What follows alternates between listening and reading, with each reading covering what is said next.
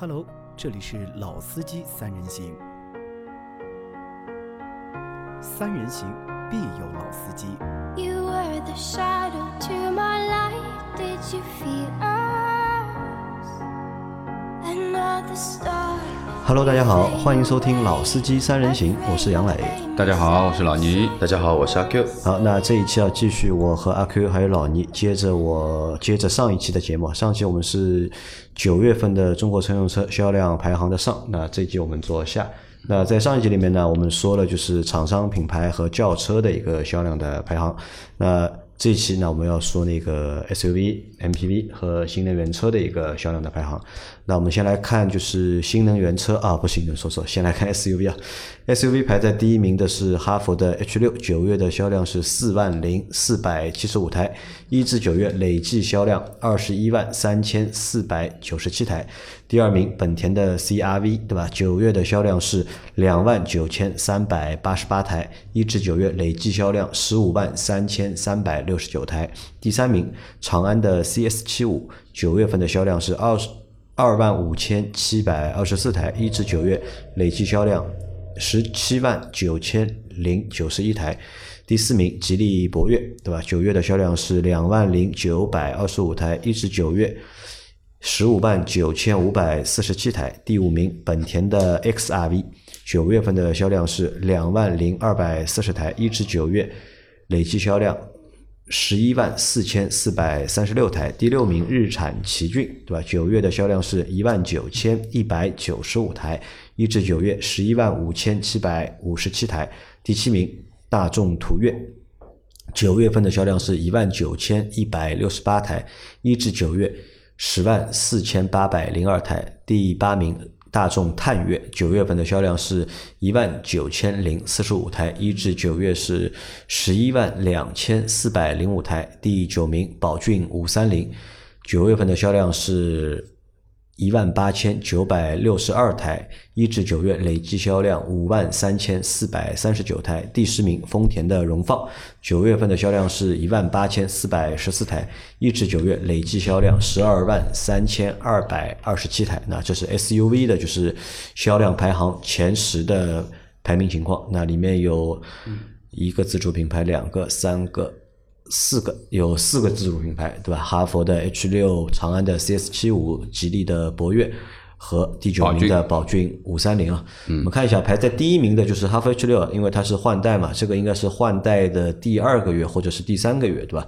它的一个销量是四万零四百七十五台，那好像又回到了上升的之前就是哈弗 H 六的一个正常的一个销量的一个数据上面去了。嗯，我们榜单的后面有没有它的别的什么什么独立车系的什么 H 那个还有什么 F 六啊这种车型都在里面，还是那这 H 六就是是 H 就六单独的那一个对吧哎？不像以前它是统包来算了。啊，不是，从来就没有统包算过，对吧？因为只是 H 六的它这个量，它的确比较大，它要比它其他的什么 F 五啊、F 七啊、什么 M 六啊都要就是多一点，对吧？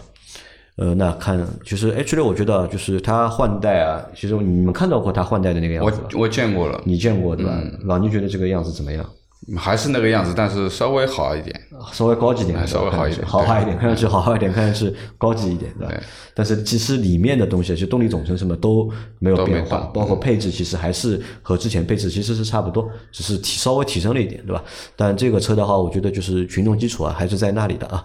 那本来的话，就是在前面连续应该是三个月吧，我记得连续三个月，长安的 CS 七五都是排在第二名的，但是在九月份，它被就是本田的 CRV 超过了，对吧？CRV 是在九月份卖了两万九千三百八十八88台，但是总量你看总量的话，其实还是长安的 CS 七五要比 CRV 要高，对吧？总量的话，长安的 CS 七五现在是卖了十七万九千零九十一台嘛，是所有的 SUV 里面排在第二名的，和那个就是哈弗 H 六的这个差距啊，大概在就是三万台左右，三万台出头一点，对将近一个月的这个销量，对吧？但在这一次九月份的这个 SUV 里面，就是排名变化有几个点，我觉得蛮有意思的。第一个点是 XRV，本田的 XRV，对吧？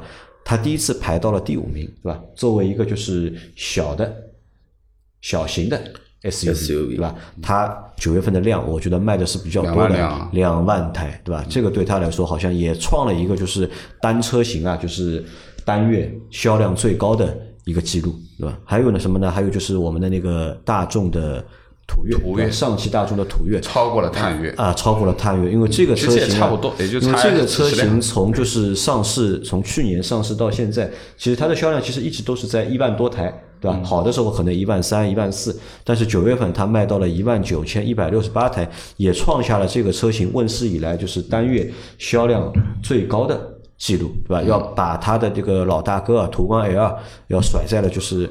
很后面对吧？因为今年的话，其实一直是大众探岳嘛，探岳的销量比较探岳一直蛮稳定对对吧一直很稳定。因为这个车的话，其实整体来看，探岳的，我觉得探岳从产品力上面看上去，其实要比途观 L 嗯要强一点，嗯，对吧？对在尺寸变小的同时，其实空空间不变，不变，对吧？空间不变，对吧？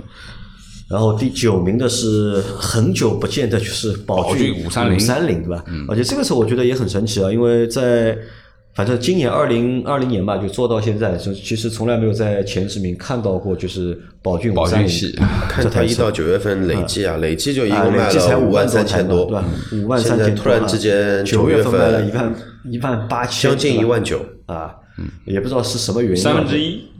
因为五三零其实是宝骏目前就是所有的就是车型里面啊，就是看上去最拿得出手的一台车了，对吧？SUV 车型里面，包括就是轿车，五三零是宝骏车系里面最好的一台车，目前。但之前因为说是价格的原因，因为这个车要卖超过十万块钱，对吧？因为是不管是五菱也好，还是宝骏也好，一旦你这个价格啊超过就是七万八万之后啊，可能用户就比较这个就是选择啊就会比较难一点。但这个车我估计啊，在九月份应该是有比较的一个就是降价的幅度啊，所以就是换取了就是这样不错的一个销量。那再看一下，就是排在第十名的是 RV 四，荣放，对吧？荣放这个车，对吧？哎，你们觉得这个车到底好不好？或者你们喜欢荣放这个车吧？呃，我觉得这个其实这台车其实还是比较有特点的。嗯，那我觉得就是可能是一一台男性的用车，男性女性不太喜欢，因为它比较有肌肉感，更接近于一些硬派的这个这个感觉。当然，就是其实很多人在诟病它的，其实就是塑料感特别强。塑料感强，啊，内饰差，呃，内饰比较差，包括中网啊、前中网啊，什么，基本上就是一看就是塑料的啊。虽然说它其实呃有几个颜色啊，也是蛮高级的，比如说水泥灰的那个颜色。其实大家知道，像水泥灰这种颜色，其实是很高级的车上才会有水泥灰的，对吧？一般不太会敢上水泥灰的。而且这个都是选装的颜色，都是。对啊，那么应该这么说呢，就是这台车，呃，其实其实就是说，在我们说的紧凑级这个 SUV 里面啊，应该基本上是做的蛮稳的。不管以前老的我们说的荣放也好，包括现在新的也好，其实都是蛮稳定的一台车。因为呃，对于丰田而言，我觉得就是说。稳定是它最大、最能够拿得出手的啊！你就是你去买一台丰田的话，你不要去考虑它的提速啊、加速啊、操控啊，但是肯定没毛病。肯定没毛哎病，这个就是 它最牛的地方了，对不对？好。那阿 Q 要说吧，一到十名里面有什么你想说的车型有没有？没有，没有，对吧？没什么阿 Q 不喜欢就是热销车型，对吧？就大路货阿 Q 都不喜欢的，阿 Q 喜欢就是另外说一下奇骏吧，啊，奇骏对吧呃，基本上前十名里面总是有它，而且就是稳居中流，这个就是对吧？第五名、第六名，基本上就这个数字。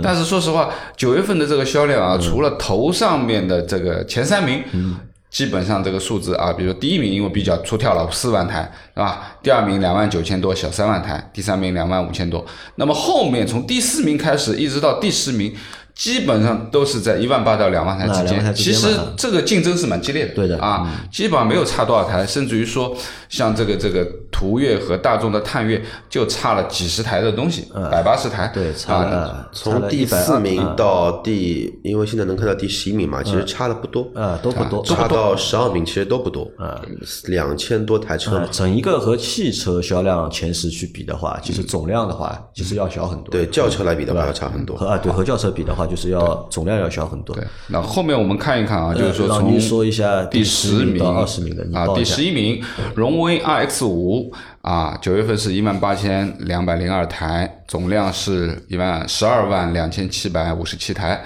第十二名是奥迪的 Q5L。啊，它的九月份是一万八千零十一台，总量是十万零两千六百五十五台。第十三名啊，大众途观 L，销售是一万七千一百八十三台，总量是十一万一千零九十一台。第十四名，本田缤智啊，一万六千两百六十三台，总量十万零五千七百九十台。第十五名，宝马叉三，销量是一万六千零六十八台，总量是十万零一千七百二十三台。第十六名啊，奔驰 GLC 啊，九月份是一万五千七百三十六台，总量是十一万九千一百九十八台。第十七名，别克昂科威啊，九月份是一万五千六百五十六台，总量是十万零七千三百五十三台。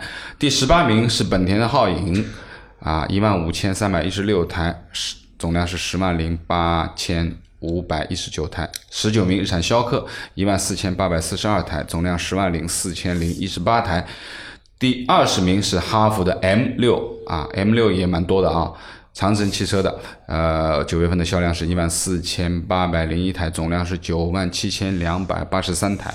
好，那么这是第十一名到二十名啊，我们看一下，呃，奥迪 Q 五 L 作为豪华品牌是第一 SUV 名，第一名呃啊，轿车 A 六 L，A 第一名基本上都是这样的。SUV QL 对吧？排第第一名啊。。那么豪华 S 豪华品牌 SUV，那么宝马紧跟其后，GLC 啊，奔驰 GLC 紧跟其后，其实差距没大也就差个几百台，嗯，啊，其实拉的距离不是很多。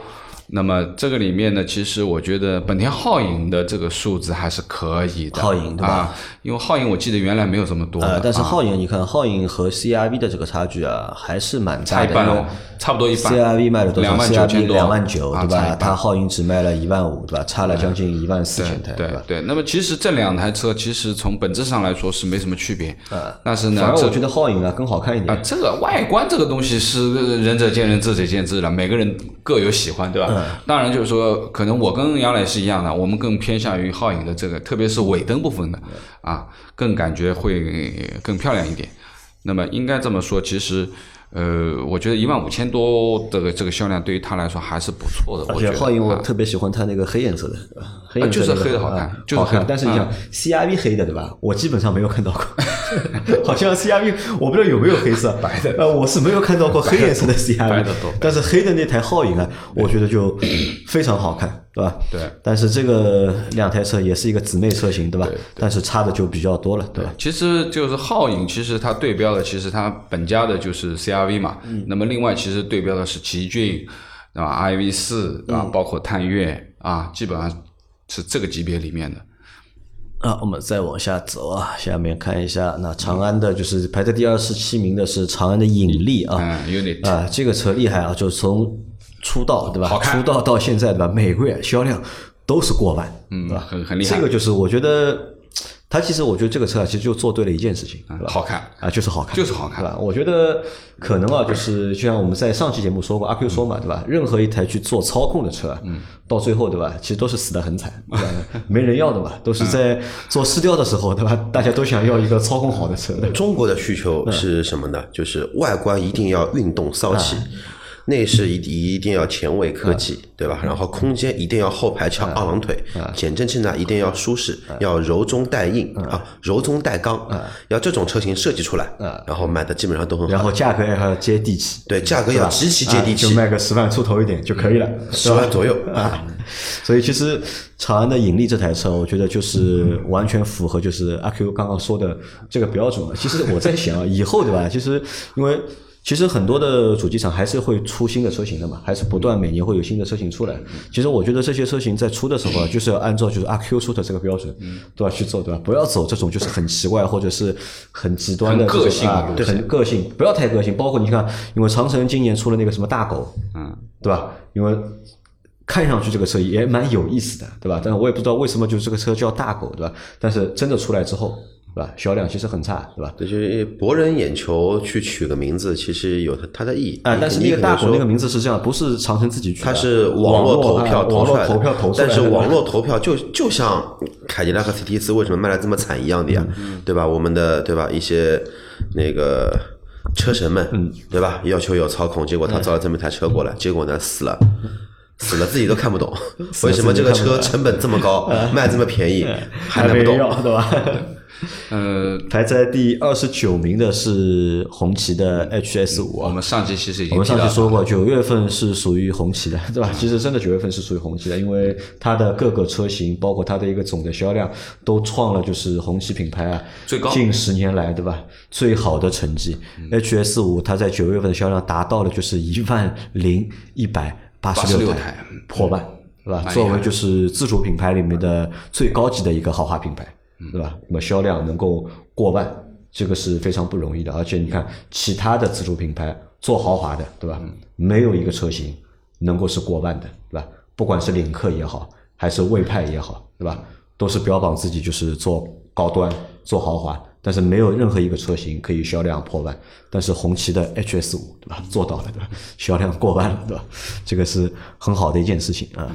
那么再看就是威兰达，你看威兰达也是啊，威兰达的话，它的销量是九九千八百四十一台，它和那个荣放的这个销量差不多，又是差一半，嗯，又是差一半，对吧？这个就是好像在 SUV 里面啊，就是姊妹车型，对吧？嗯，差距还是蛮明大的，显的嗯还是还是蛮明显的和轿车就不太一样，对吧？轿车你看那个卡罗拉和那个雷凌没差一其实差的不多，差几千台只有，对吧？但是在 SUV 里面，好像姊妹车型都要差将近一半的这个量。啊，再往下走走看看啊，再往下走。途昂卖的不错啊，途昂嘛稳定啊，途昂的8000话就八千，哎，途昂好像我就好像永远就是八8000台啊，永远就八千台。我估计啊，途昂这个排产对吧？我估计它产就是量8000台。产量就八千台，因为我们现在看到的这个数据其实是一个批发数，是一个厂家给销售公司的一个批发数嘛，对吧？对。我估计途昂就是每每个月对吧，就是生产这些，只要它那条生产线开的话，就是产这些。可以看看被喷了很多的，不是宝马的宝马但是呃，途昂这里我先说一个点啊，就是你看途昂算是一个做中大型或者大型的一个 SUV 了，对吧？你看它的这个量，对吧？其实八千台，对吧？九月卖了八千台吧，它是所有就是中大型 SUV 里面，它是卖的最多的蛮。好的。它是卖的最多的，就不管后面的就是，其实今年的就中大型 SUV 非常多，福特有，雪佛兰有，别克也有，凯迪拉克也有，对吧？但是销量都和途昂是没有办法比的。呃呃，这样吧，就是说，其实这个中大型的 SUV 里面，其实千年老大肯定是汉兰达。啊。啊，因为汉兰达呢，其实它也就是八千台的这个量，因为这个是迫于这个产能这一部分的东西，其实再多也没多多少。我们看一下汉兰达，汉兰达。比它那汉兰达是对八千九百八十四，就八千九多了百台多了六百台嘛，那就是说基本上就是说，呃，汉兰达能排第一，那么途昂现在排在第二嗯。但是我觉得就是说。再往下的话，可能会差一个等级的，就是肯定到不了八千这个数字，呃差两个就大等级了的，对吧？可能就是在五千台以内的，基本上。啊你们觉得七座车现在会卖的好吧？现在不是七座车不好不好。之后呃因为之前不是大家都会讨论这么一个话题，就是为什么买买七座、买六啊座？因为很多人会怕两年会要验车，现在好。现在不用了。不要验了。啊，但是我在想啊，就真的大家会买七座的人，真的会因为两年免检，或者是啊两年不能免检，对吧？两年要上线检测这个原因而不买七座车？我我觉得不会不会的，我认为不会我觉得真的，不太会因为你如果真的有这个需求的话，不要说两年了，对吧？一年要检一次，对吧？你真的要用，你还是要去买这个车的。对如果你用不到七座的话，对吧？那可能就是也没有必要硬要去买这个就是七座。我觉得这个政策变了以后，接下来这个六座这个东西可能会变一变。但是我现六座还是在，因为我现在在想，其实一直在这个车市上面，我觉得有两个是伪命题，有两个是伪命题。第一个伪命题就是这个七座六座的问题，对吧？七座免检，因为七座不能免检，所以七座卖不动，对吧？六座免检，但六座我看卖的也不好呀，对吧？不管是家用的 MPV 还是就是六座的 SUV，其实都卖的不好，对吧？这是一个伪命题。还有一个伪命题是什么？就是号称啊，就是因为二胎家庭多嘛，对吧？二胎家庭多，所以一定要买六座车或者是七座车，对吧？不管是 SUV 也好，还是买那个 MPV 也好，但其实我们看，不管是六座的 SUV、七座的 SUV，还是家用的 MPV，其实卖的都不是很好。都不是很好，对吧？你看着就是需求好像很大的，但其实反映到市场上面没有什么就是太多的反应，嗯，对吧？好，我们往下走啊，我们往下看啊，就是凯迪拉克的 CT 四啊，CT 四是 XT4 卖了啊啊叉 T 四说错了，凯迪拉克叉 T 四对吧？叉 T 四是卖了六千六百六十六台，我不知道这个数数据啊是不是被设计过的，六六六六对吧？非常好的一个数据，这也是凯迪拉克里面就是卖的最多的一个车型了，呃，要比那个 CT 五啊，就是卖 CT 五是六千出头，它是六六六六对吧？然后再往下走是 GLB 啊、g l b 卖了五千四百台，因为 GLB 其实我们拍了一个视频的，但是这个视频到现在没有做好，一直没有放出来，是我们在国庆的时候啊，跑去了就是阿 Q 的店里面，阿 Q 就是开了一台 GLB 出来，就是让我们做了一个就是试驾嘛，而且那个试驾开的也路也蛮长的，啊，其实这个车开完之后啊。看完之后，我能理解了，我真的能理解为什么这个车销量，对吧？再一个就是一点，它是一点三 T 对吧？1.3T 一点三 T 对吧？那么小的一个发动机对吧？拖的一个还蛮大的一个壳子对吧？卖的也不便宜的一个情况下面对吧？能够有五千四百台这个销量对吧？这个我能理解了，因为之前呢，我我始终觉得大家可能只是冲着这个标去买的，但是我体验完这个车之后啊。我觉得这个车真的蛮够实惠的，我觉得这个车其实是蛮实惠。再就是整一个就是奔驰的这个家族里面，对吧？你看 C 和 E，对吧？嗯不过也就一点五 T，对吧？我 GLB 我也有一点三 T，但是我这个价格啊要便宜很多啊要。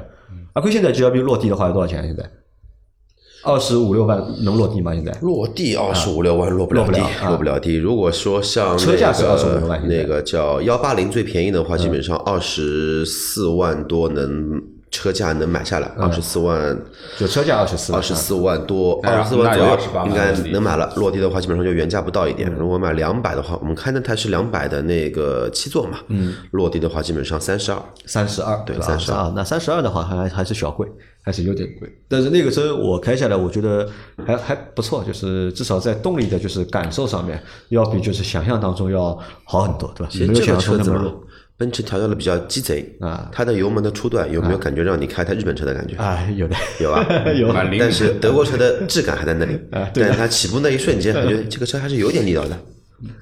所以在市区里面开其实是特别合适的，对吧？你只要不上高速，对吧？你是不会体验到它的这个车的短板的。OK，然后排在第六十三名的是林肯的冒险家冒险家啊，啊就冒险家是卖了四千六百二十四台。因为冒险家这台车我们在群里面也多次讨论到，嗯大家都觉得这台车不错。因为我在上期节目里面我说过一个点，我觉得就是福特可能是真的不行了，对吧？福特这个品牌不行，其实我是有依据的。因为为什么呢？你看同车型，对吧？冒险家和锐际这两台车其实是一个姊，也是一个姊妹车型。对除了挂的标不一样，和内饰稍微有点不一样。然后在锐际再便宜，大概比冒险家便宜三到五万的情况下面，它的销量是卖不过冒险家的。冒险家对吧？冒险家现在卖的是四千多台嘛，对吧？而且冒险家还是林肯的，算是一个就是高端的一个品牌。吧对福特集团下面，你看很少有在一个集团下面，对吧？就一个就是主打品牌卖不过它的一个高端品牌的，这种情况其实很少见的，嗯，对吧？因为通用的话，肯定是你你别克和雪佛兰肯定卖的会比凯迪拉克多，对吧？大众下面就大众肯定会比奥迪卖的要多，但是在福特集团，对吧？林肯的冒险家，对吧？卖的比 同车型的就是福特标的锐际要高，我觉得它卖的好也应该是有道理的，因为的确我们自己开过了以后，我们也感觉得到，虽然它是同样的一个动力总成，对吧？但是内饰和壳子不一样，但是其实在调教层面还是有点差距的。就的的确确从底盘的舒服度来说，其实是冒险家更好一点。我的看法倒还有一点跟你不一样。哎，阿 Q 说说看，冒险家它的它自认为的竞品是什么车子？不知道叉 T 四吧，应该是。呃，我觉得因为它的车身尺寸比叉 T 四要大嘛，啊，但价格的话，其实和叉 C 六零。叉 C 六零啊，大小差不多对吧它它没叉 C 六零，没有没有没有，它没有叉 C 六零，它没有叉 C 六零大，就差它只能算紧凑级。差不多级别，因为它这种品牌的话，还是在就是说紧凑级偏大，就紧凑级。嗯，之前我们有个分类叫 A 级。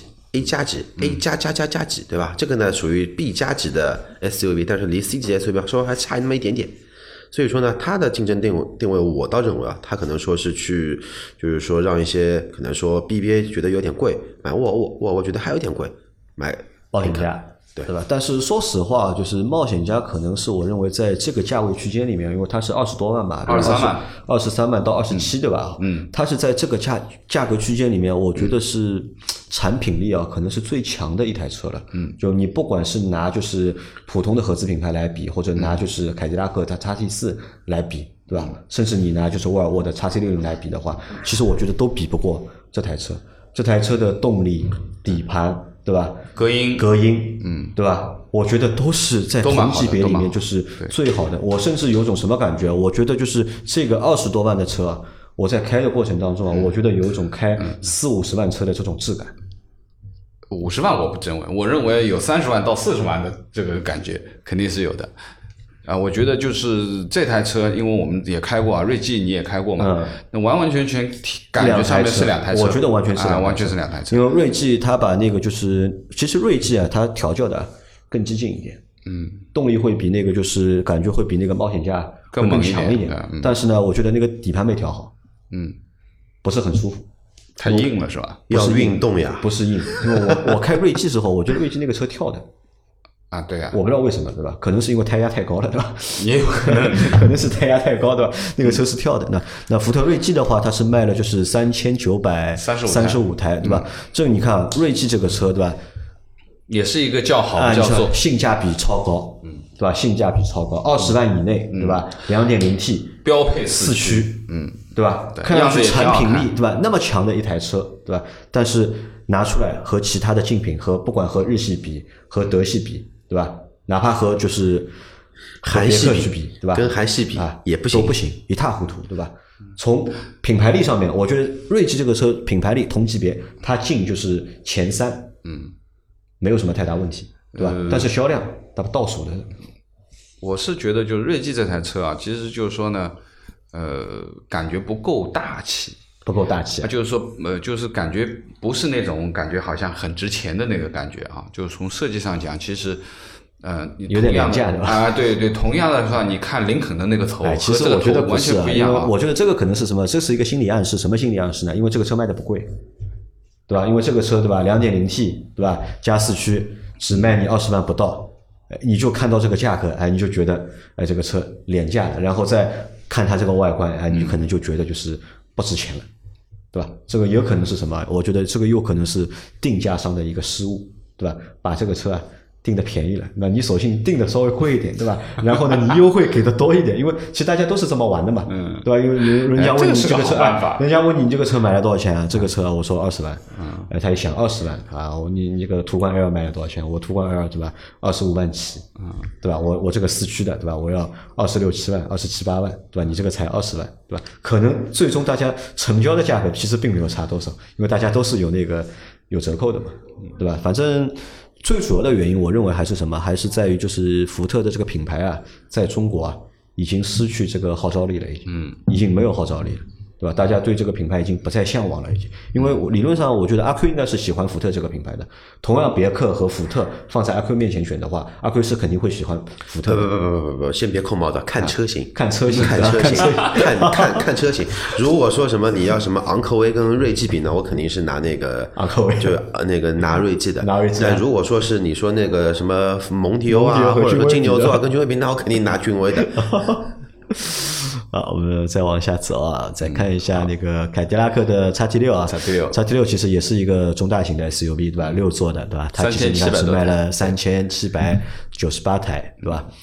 然后我下面还标了一个就是吉利的 icon 啊，icon 的话，其实这台车也蛮好看的，也蛮有意思、蛮有个性的一台车。但是呢，就是印证了一个点，就是在中国啊，就是你做个性的车啊，不会有这么销量。没有销量的。因为为什么我这么说？icon 你从外观对吧？外观不说说动力总成吧，就动力总成加配置，加功能对吧？其实和它的就是吉利其他的 SUV 其实是一模一样的。哎，icon 是不是那天我们去啊，对的，就是那个方方的啊，就是感觉里面蛮硬的那个感觉，呃对，蛮硬派的啊里面那种感觉对？吧？而且 icon 的售价也很低啊，其实它就十万出头啊。十万多点，对吧？但是你看，icon 和那个就是长安的引力去比，其实两台车对吧，在产品力上几乎几乎是一样的，但是由于外观设计不一样，走的这个取向不一样。这个又印证了一句什么话呢？就是又又又是个伪命题，就是硬派的啊，设计不要。去玩硬的，不要去玩硬的，你玩硬的车子没有一辆车销量很好的，你硬的车多了，之之前那个大狗也是硬的，对，大狗也是硬的。还有之前不是有段时间被捧得很高的什么呢？H 九 H 九还啊，还有什么车？还有那个福特的那个叫，就是那个那个那个那个那个那个福特的福特有一个硬派的越野车，我一下子给忘了。我们那个哪个主播开开的？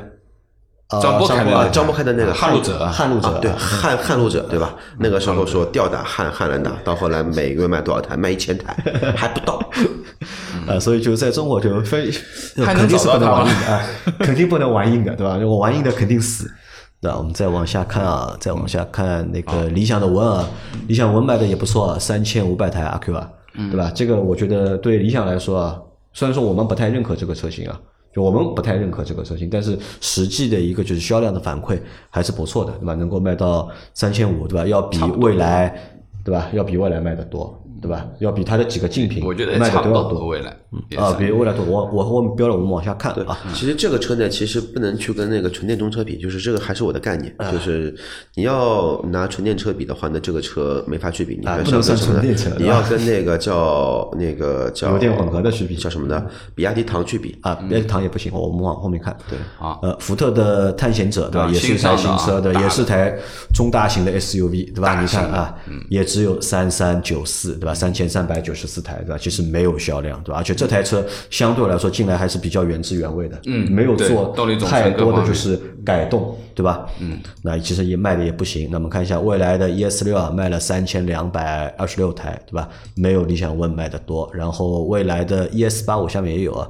ES 八的话是只有一千四百八十二台，那现在主卖还是在卖 ES 啊，，但我在想一个问题啊，你看未来对吧？现在其实它的呼声还是非常高，呼声还是非常高，但是这个销量好像不太行啊，我觉得就一个月你两个车型加起来对吧，五千台的样子，嗯，对吧？好像这个有和它这个呼声啊不太成正比，对吧？搞这个这个呼声高的，好像搞得来它的一个车型对吧，能够卖两个加起来能够卖个一万台，能够去和特斯拉去比一比，但实际销量并没有那么好。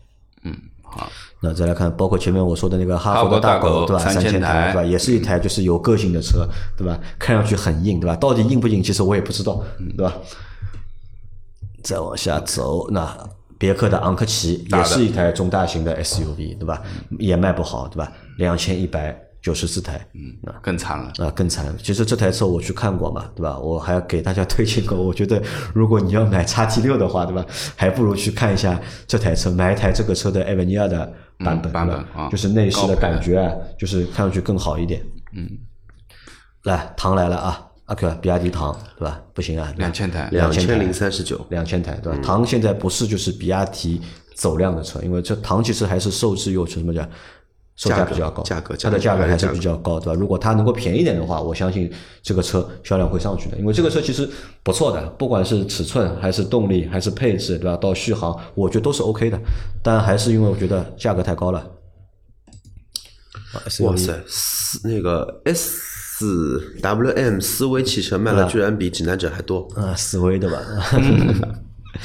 好，我们往下看那个林肯的飞行家啊，飞行家也是就是林肯的一台就是中大型的 SUV，那个应该属于啊，也是非常贵的啊，偏大了，应啊，该也是大型比较贵的一台车。你看它的销量对吧？一千七百十八台，这还算有点量。这个量对他来说，我觉得应该算一个不错的好歹也要啊五十几万起啊，对，吧？这个量对他来说还算是不错的，对吧？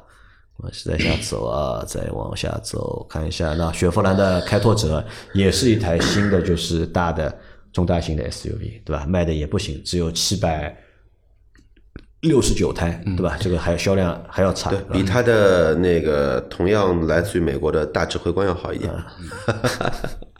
啊，看讴歌啊阿迪 X 对吧？老倪的讴歌600台呀对吧这个是做给老倪看哎，的，这个六百台，这个一直是六百台你发觉吗么？它是什么？讴歌是什么情况？是它从来就是六百台它是不想卖呢，还是怎么样的？对吧？你看现在其实这个价格也下来了，对吧？呃，差不多讴歌的现在这个价格，我觉得还是比较合理的一个跟我那个时候也差不多，多多多个五千一万的，差不多。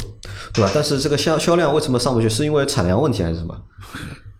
我不觉得是产量了，还是不想卖了？就算产能没有这种车型啊，产能一下子多了很多的话，那照样的就是它的品牌，呃品牌更倒霉。品牌更倒霉。对，你现在这个车子它优惠幅度一直就很就很稳定，它一直是这个样子，很稳定了。它没有什么上上下下的，基本上就是这样子。除了如果说刚刚上市的时候，对吧？？如果主机厂要强压库，对吧？压你库存程度，每个店这个 RDX 现车压你五十台车，好，你看，呃，这个说明这个车马上掉价。啊，这个就说明就是阿迪 X 啊，它可能品牌调性啊，就是这个样子，它就这样子爱卖不卖，对吧？对，你爱买不买，对吧？嗯，人家有本田啊，撑的，包包括我们。当时就是一直想请就是 R D X 的，就是那个讴歌的那个销售经理来做节目，对吧？好像也是积极性好像也不是很高，对吧？要知道我们当年老倪买 R D X 之后啊，就是带动了好几个群友啊，都去买大概有了这个车。有四五啊，两三台肯定，三台肯定有的，有四五台，四五台啊，那么多啊，对吧？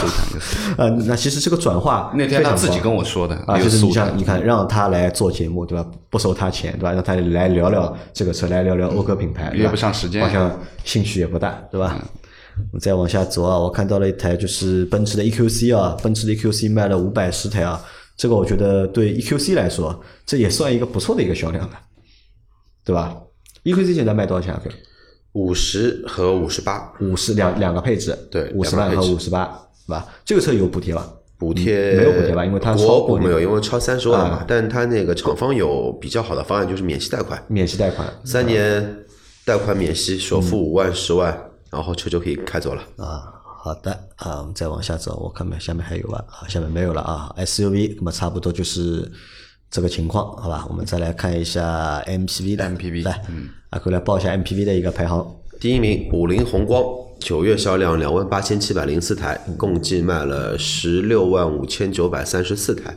第二名别克 G 幺八，九月销量一万六千八百二十五台，和累计销量是十万九百七十九台。第三名是宝骏七三零，九月销量七千两百九十三，呃，累计销量是两万九千六百九十七台。第四名是东风风行凌志，九月销量六千三百六十六台，累计销量是四万两千零九十七台九十四台。第五名是本田的艾力绅，九月的销量是五千三百一十九台，累计销量两万八千八百二十二台。六第六名是广汽传祺 GM 六，九月销量五千一百五十五台，累计销量是两万六千零九十五台。第七名本田奥德赛，九月销量三千八百二十七，累计销量两万七千九百零八。第八名大众威然，九月销量三千八百一十五，累计销量一千五百啊一万五千一万五千两百四十八。第九名是吉利嘉际的新能源，九月销量三千五百四十九，累计销量是一万六千四百四十八。第十名是比亚迪的宋 MAX，九月一份一共卖了三千五百一十一台，累计卖了一一万四千七百九十台。啊，那这个是 MPV 的销量排行前十啊。那其实，在九月份啊，就是其他车型啊卖的都蛮多的情况下面啊，MPV 其实也没有什么太多的没什么大变化变化，没有什么太大的变化，对吧？销量还是和前两个月差不多。嗯，那当中就除了就是大众的威然啊。它的销量好像上来了，对吧？大众威然它九月份是卖了三万八千三千八百台，啊，三千八百十五台，说错了，一年都卖不到三万多台，对吧？卖不到的呃，三千八百十五台，那这个销量可能对威然来说，就近两个月它是卖的比较多的一个月了，对吧？然后还有一个车是这样的，是东风风行的凌志啊，这个车我不太熟悉啊，你们不，我不知道你们熟不熟啊？因为这个车我看它的一个总销量啊，其实已经排到了就是 MPV 里面的第三名了，已经，对吧？第一名是五菱宏光嘛，第二名是别克 G 二八，那第三名就是四万多台的这个东风风行凌志。那我对这个车呢，略略有一点点小小的兴趣啊。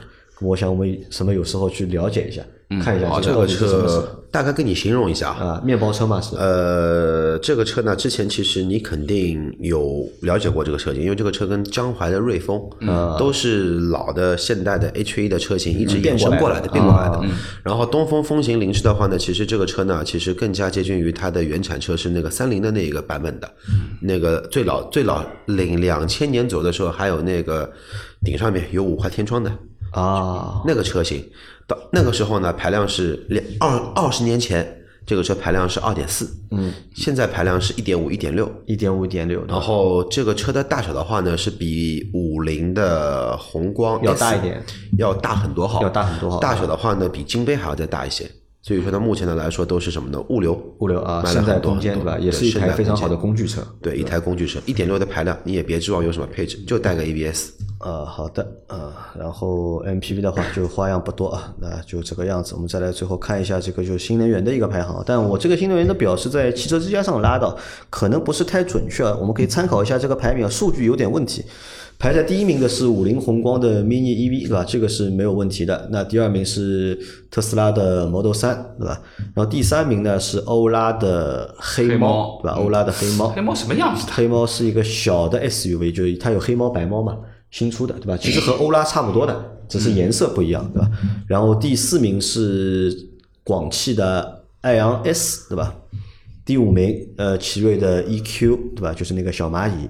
第六名是比亚迪的汉，对吧？第七名理想的 ONE，对吧？第八名是比亚迪的秦 E，啊？第九名是未来的 ES 六，那第十名是比亚迪的唐，对吧？DM，对吧？DM 啊，DM 是它的那个油电混合，就是插电混合版啊，插电混合，EV 是纯电，前面我们那个 SUV 里面应该是唐的汽油版，汽油版因为汽油版的唐的销量其实是占比很低的。占比很低因为唐这个车，其实绿牌的车型主要还是在一线城市、限牌城市嘛。嗯，这么多新能源车，上海的销量嗯，三成。好的，那我们就把这一期我们把 SUV 对吧，然后 MPV 和新能源车的这个排行啊，就说了，好吧？那这期节目就先到这里吧，好吧？因为我我们要等到大概十一月的下旬，我们可以拿到十月份的数据。因为我其实还蛮想看十月份的数据的，因为十月份有一首先有一个特别长的长假嘛，对吧？那很多小伙伴可能会在就是长假里面去转一对吧？然后再看一下，就很多包括红旗啊，对吧？就它在十月份的销量是否能延续，就是九月份那么好？嗯，好吧，那我们这期的节目就先到这里了，感谢大家的收听，我们下期再见，好拜拜。拜拜拜。